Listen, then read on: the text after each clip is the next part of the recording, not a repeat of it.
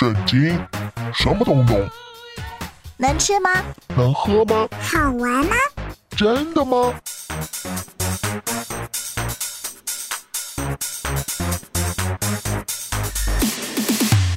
圣经鸡尾酒。干杯！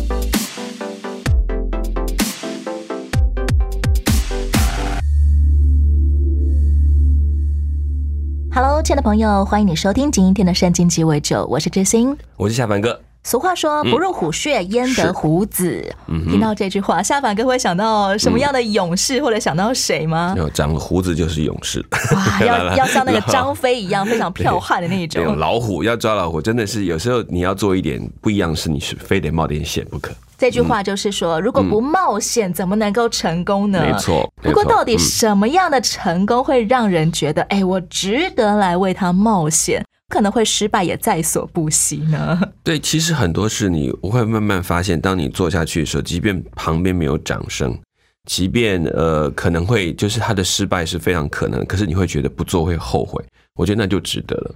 现在我们有很多的偶像剧都会描述一种情节，比如说那种医疗纠纷啊，啊某 A 医生说他想要勇敢冒险为这个病人开刀，但某 B 医生就会跳出来说，嗯有什么差错，我们医院也会告死你。嗯哼哼哼，这种时候，人的那个冒险欲，我好像忽然间就被浇了一桶水。对，那那个感觉真的很不好，因为突然旁边的告诉我，我都不会支持你哦，你真的要做吗？你还是要做下去吗？可是那时候你真的可以反过来自问自己，那件事情是你觉得不做会后悔的吗？因为其实我们太多时候是看别人的掌声决定哪些事情是重要的。对，嗯，所以你反过来，如果这个时候更好，能够试验一下，你觉得这件事你该不该做？如果你仍然觉得我就是得做，那你就知道对了，我得做下去。要深入虎穴之前，要想的嗯不仅仅只是这个胡子到底值不值得我去，更多的是不做这件事情，我会不会后悔？是，其实很多反过来讲想就比较容易了。来听听今天的圣经故事，听听看大卫如何深入虎穴。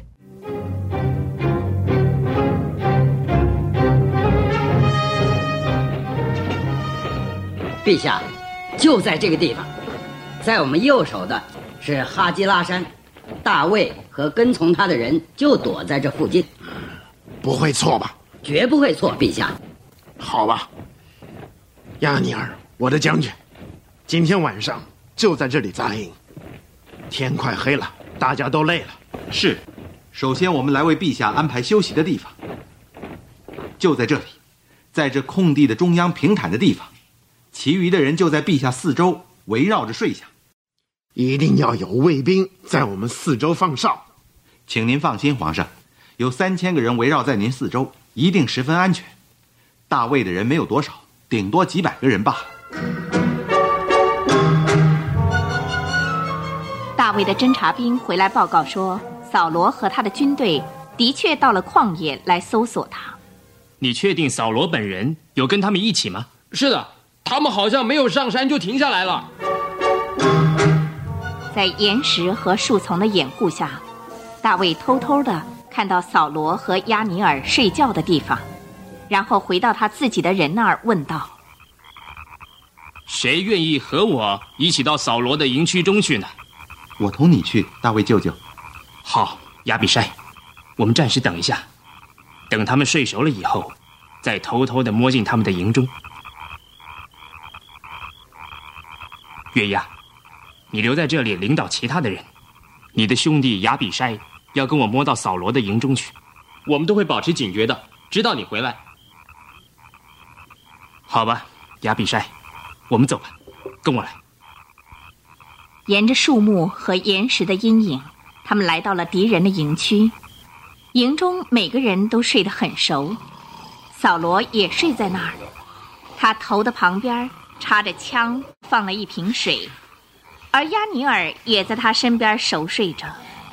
大卫舅舅，今天上帝将你的仇敌交在你手里了，来，容我拿枪将他刺透在地，一刺就成。不，不，不可以害他。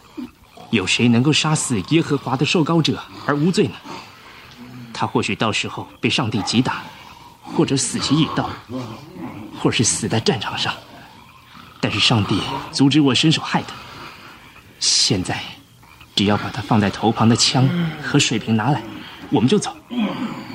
大卫在前面领路，到了营地对面的山上。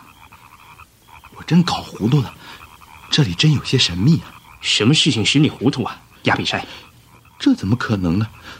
我们一路到了营区的中间，接近的可以把他们的王杀死，竟然连一个人都没有醒过来，连一个哨兵都没有看到。我觉得这神秘的事只有一个答案，那就是上帝使他们沉睡不醒。我相信你说的没错，可是上帝为什么要这样做呢？一来可以证明扫罗以为我要杀他的想法是错误的；二来使我大受鼓励，知道上帝在照顾我。嗯，同时也给扫罗的堂兄弟，也就是他的将军亚尼尔一个教训。亚尼尔，亚尼尔，喂，亚尼尔，有人在叫你啊，亚尼尔。是陛下。谁在呼喊呢？亚尼尔，你不是个勇士吗？在以色列国中，还有谁能比得上你呢？你为什么没有保护国王，你的主人呢？有人刚刚进到营里去，要杀你们的主人呢。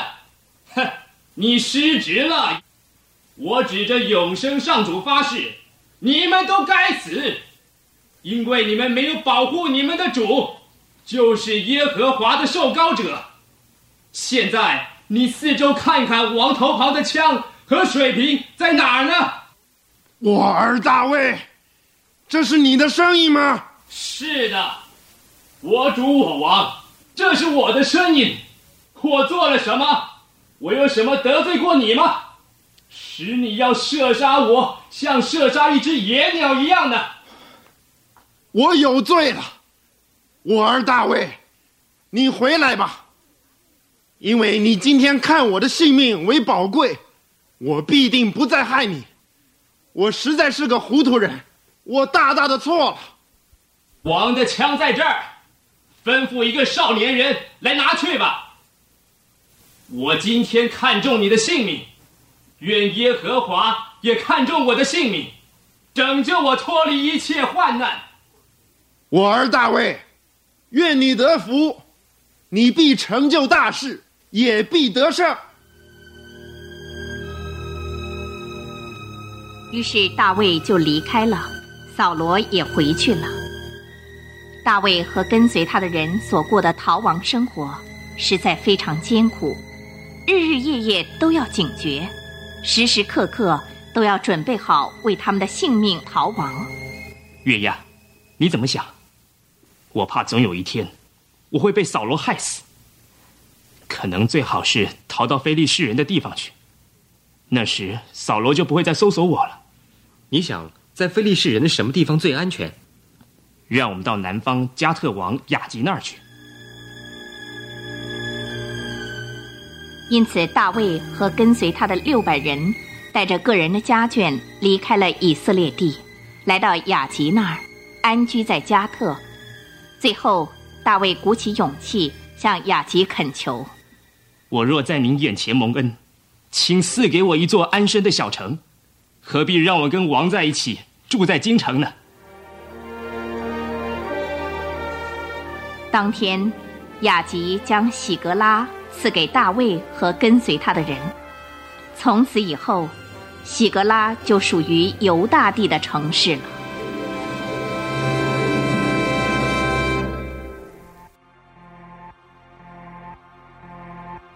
你在这，带着救主的恩典，彰显天赋的心意。我需要你，你在这，伸出医治的双手，释放生灵的大能。我需要你，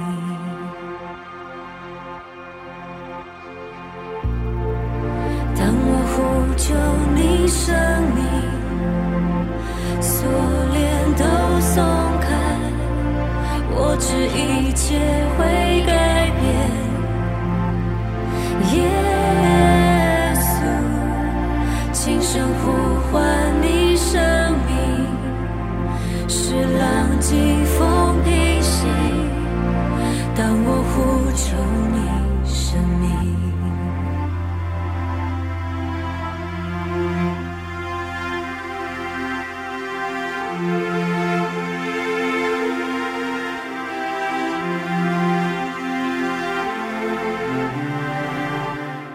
在这，我的供应者，我所需的一切，耶稣在于你。你在这，带着奇妙的能力，你生命的气息，使一切都苏醒。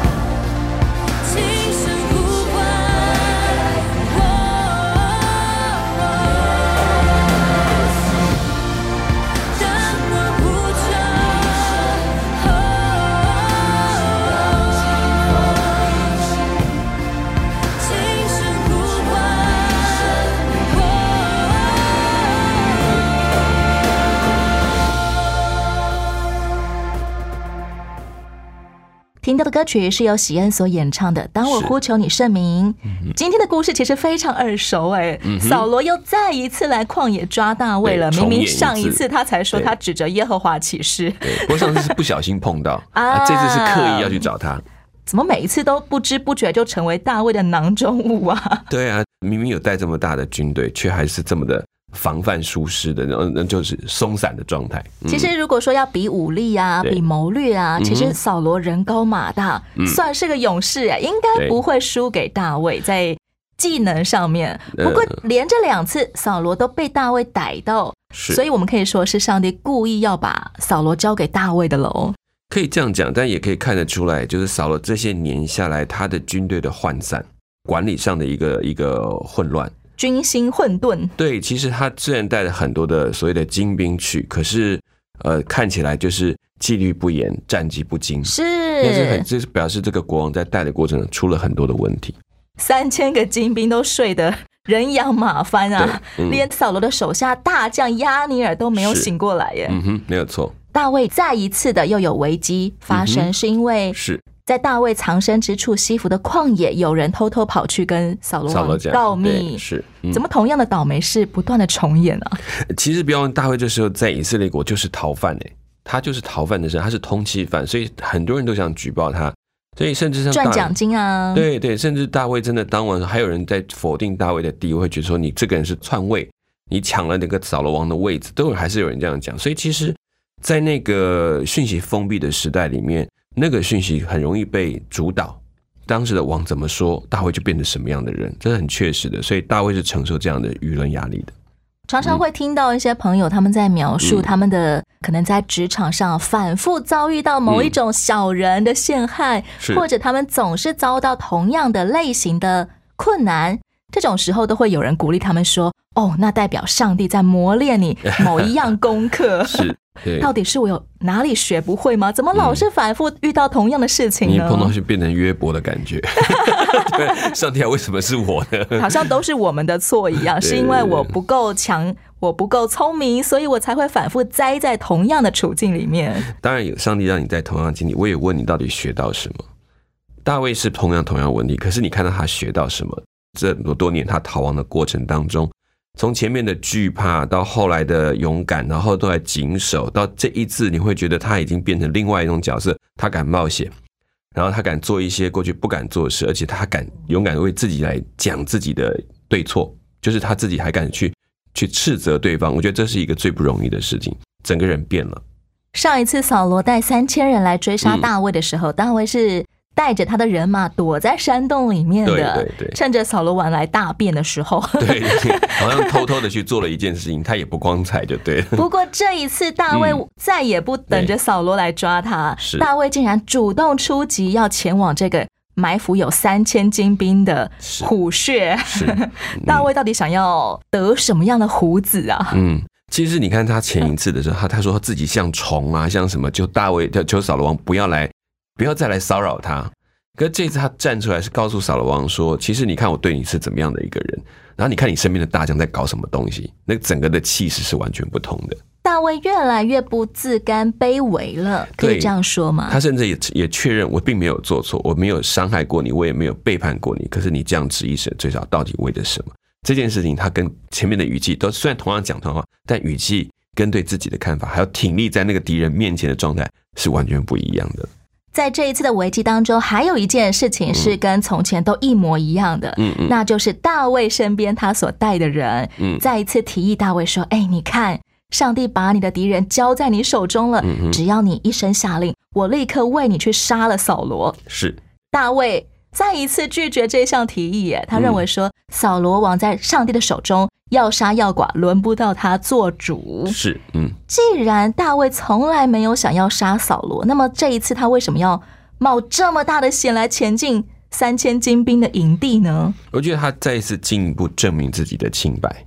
那这个清白，你看，我们就上上说那个三千的精兵绕在旁边看着这件事情的发生，他们更会知道到底哪一个王是真心的，然后是一个诚恳的。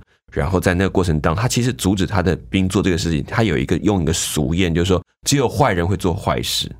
我们这一群人，别人看我们是坏人，可是我们不能因为坏人就去做坏事，这件事情是完全不一样的。其实也是在对三千个精兵做一个证据。我要宣告，我不是一个这样的人。你们看，你们都看见，你们可以做我的证据。好难想象大卫被追杀这么多次，他的勇气怎么反而成反比呢？对，我觉得这就是一个锻炼一个人的沉稳。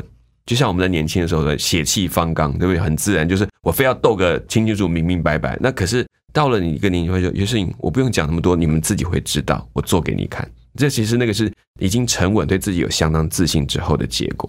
大卫他远远的骂扫罗的手下的大将是亚尼尔，你嗯失职了。没错，这也算是某种策略吗？是你说大卫他很厉害，很会躲。大卫可以躲一层，可以躲两层，可是你没有发现他一直能够进到王的身边，拿着东西走，还没有任何人发觉，这是一个非常不可思议的事情。而且通常他们的王身边的武器不是自己带，是有一个人帮他护着，绑在身上的，包在身上的，随时要往拿递给他的。扫罗的武器护卫官真的就是亚尼尔。对你雇兵器的，你居然把兵器放在旁边，你是要抱着醒在那里等的。骂亚尼尔会比骂扫罗有用吗？王是有威严的。以前你知道，他皇帝的旁边会有个童子帮他做书童，那个书童不是光是帮他翻书背书，不是哦，他是负他要负责替皇帝挨打的。啊，对你不能打皇帝嘛，就要打他给他看，让你知道说，你看你的错害他变戴罪羔羊。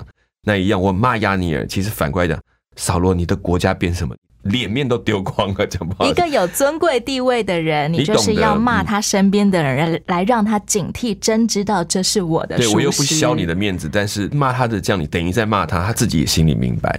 大卫真的也是一个光明磊落、很愿意用一个尊贵地位的角度来做事的人。可以说他有见识。他虽然看我们现在很这么小，开始开始做这些事情，可是他真的对王的那种位，还有对人的互动，他是有见识的。所以他用这样的方式，不然他大可以直接跟扫罗王呛下，他说：“你一天到晚杀我，我没有杀你算你便宜。”他可以这样讲，可他没有，他反过来，他还尊重他的那个位置。或者大卫也可以干脆偷了扫罗的标枪之后，就把扫罗的衣服钉在原地嘛，然后再走。是啊，是啊。你看看，我差一点就可以杀了你哦。对对，没错。可是他并没有吓唬扫罗呢。对他不用这种恐吓的方式，他我正大光明站在你面前。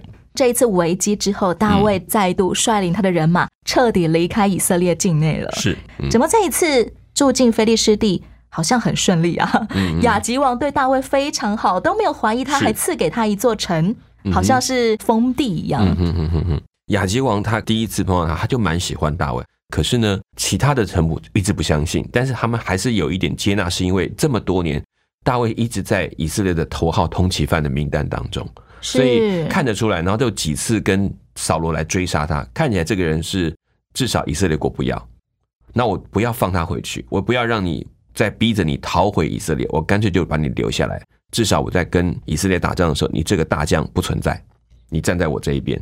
所以其实放到边城是流放安抚，可以这样讲。大卫的封地喜格拉城其实是在菲利士的边境了，对对，算是跟以色列境非常靠近的。对，所以其实对菲利士将领来讲，这是一个计谋。我把你放到那里去，你必须天天面对你的以前的友军，你要不要打？你要不要去抢夺他们的财物？因为其实你的存活要靠这些财物留下来。试试看，你会与他们为敌，还是跟他们结盟，反过来攻打我？对，而且我放在边边，万一你真的有背叛的心，我们随时可以防备。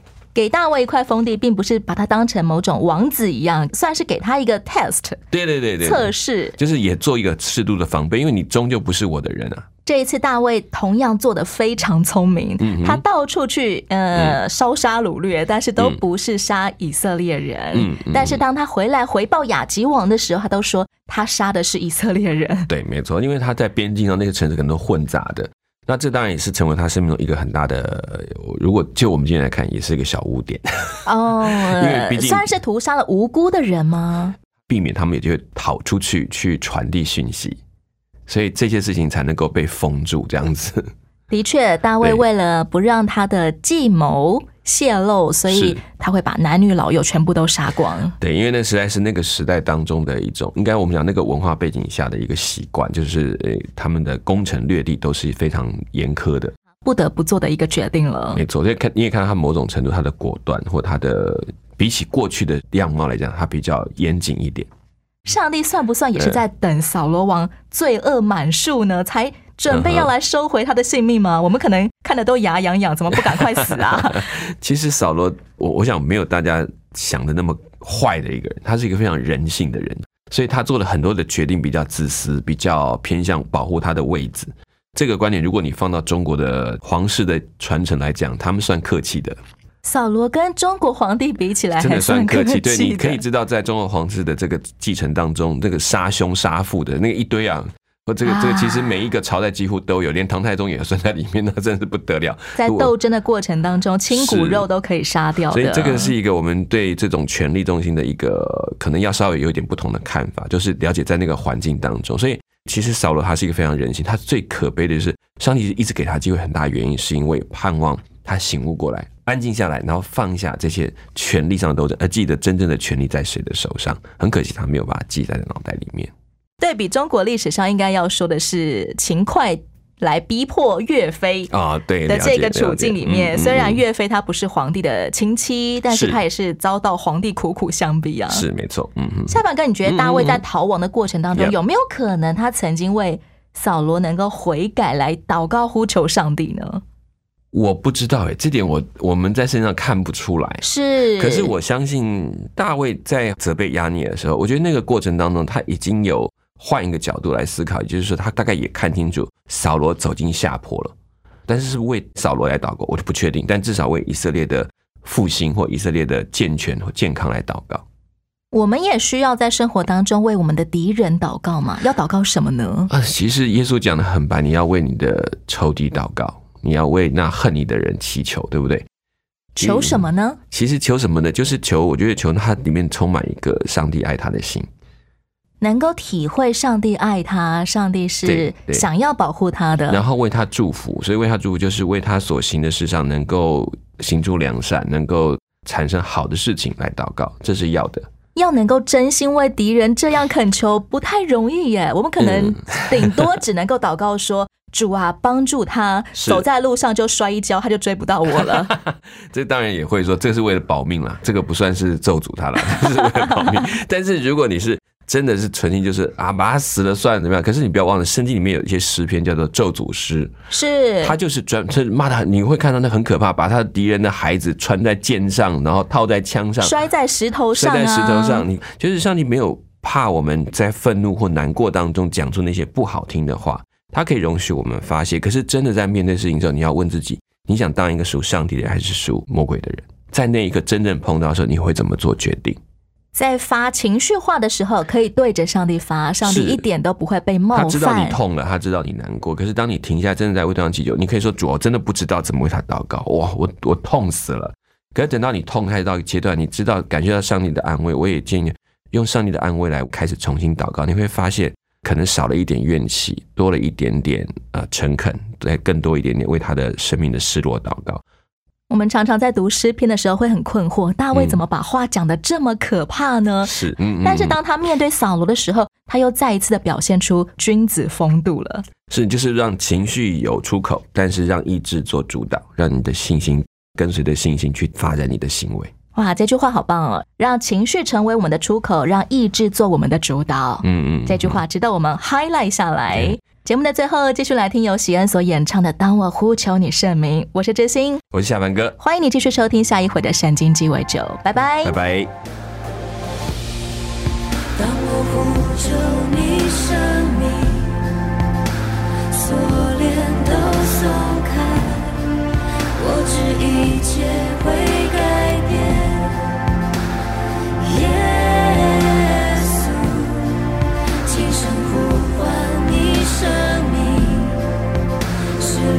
浪静风平息。当我呼求